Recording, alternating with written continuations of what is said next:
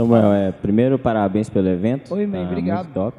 Então, é, você falou sobre a questão de ficar ter um estoque de podcasts e eu tento fazer isso com imagens no Instagram, Legal. com a minha conta. Eu queria saber se você faz isso e como que você faz, no caso se fizer, quanto tempo você gosta de ficar à frente e tudo, e interligando uma pergunta com a outra, se você usa alguma ferramenta de automação, Legal. como lidar com shadow ban, se, no caso, essa é a minha, minha pergunta. Tá bom. Bom, primeira pergunta aí sobre estoque, né? Quanto mais, melhor. Porque assim, pra mim, como que funciona? Normalmente, quando eu tenho o... Quando eu chego em cima da hora, falo, e agora, o que, que eu vou postar? Sempre não sai tão bom. Quando eu consigo sentar antes, me programar, tende a ser melhor as minhas postagens. Então, às vezes, agora na semana, a gente mantém normalmente pelo menos uma semana de diferença a gente tem, tá? Quando a gente tá com mais folga, dá para produzir mais, a gente vai aumentando a diferença. Mas tem coisas que às vezes são pontuais. Ah, não, surgiu uma coisa nova, tem que fazer um post, vamos fazer. E eu faço alguma coisa diferente e jogo aquele para depois.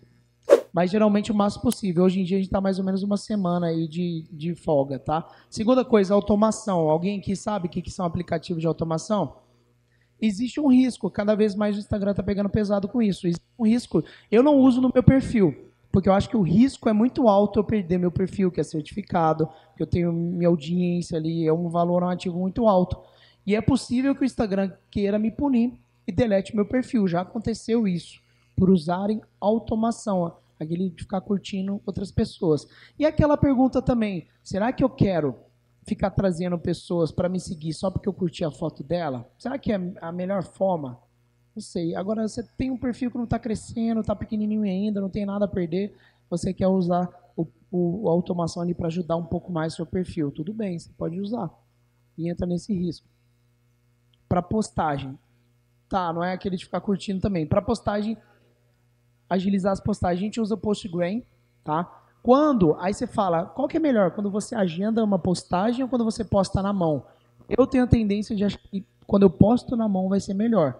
Mas quando a gente pegou um perfil, esse perfil que eu peguei de 300 mil, comprei um perfil, tava com 300 mil na época, chama Motivação em Frases. E a gente levou ele para 1 milhão e 400. Quando eu comprei, o cara postava 20 vezes por dia, na mão. E ele falou, Samuel, eu posto 20 vezes por dia. Além de eu comprar o perfil dele, porque eu achava que ele estava performando. E aí, o que, que eu comprei? Além disso, eu comprei o conhecimento dele. Fala, fala o que, que você acha que deu certo no seu perfil. E ele veio e me explicou. E aí, ele falou, ah, Samuel, eu posto tudo na mão, 20 postagens por dia. Só que eu falei, pra gente é meio inviável. Pra gente vai ser meio inviável postar 20 vezes por dia. A galera trabalha horário comercial no escritório e tudo mais. E ficar vivendo por conta do perfil. E a gente agendou. A gente começou a agendar no Postgram. Aí quando eu mudei, ele tinha 20 postagens manuais por dia. Aí eu falei, cara, inviável, eu vou ter que agendar. Não deu muita diferença de performance até então pra gente. Então, não mudou nesse caso. Mas sempre que no meu perfil, Segredos da Audiência, eu posso postar na mão, a gente posta na mão. Porque se de alguma forma ele privilegia mais o que foi feito ali, ok, ele vai me ajudar, tá bom? E agora, automação curtida, comentário, o Ins- o Instagram tá cada vez mais no pé, tá?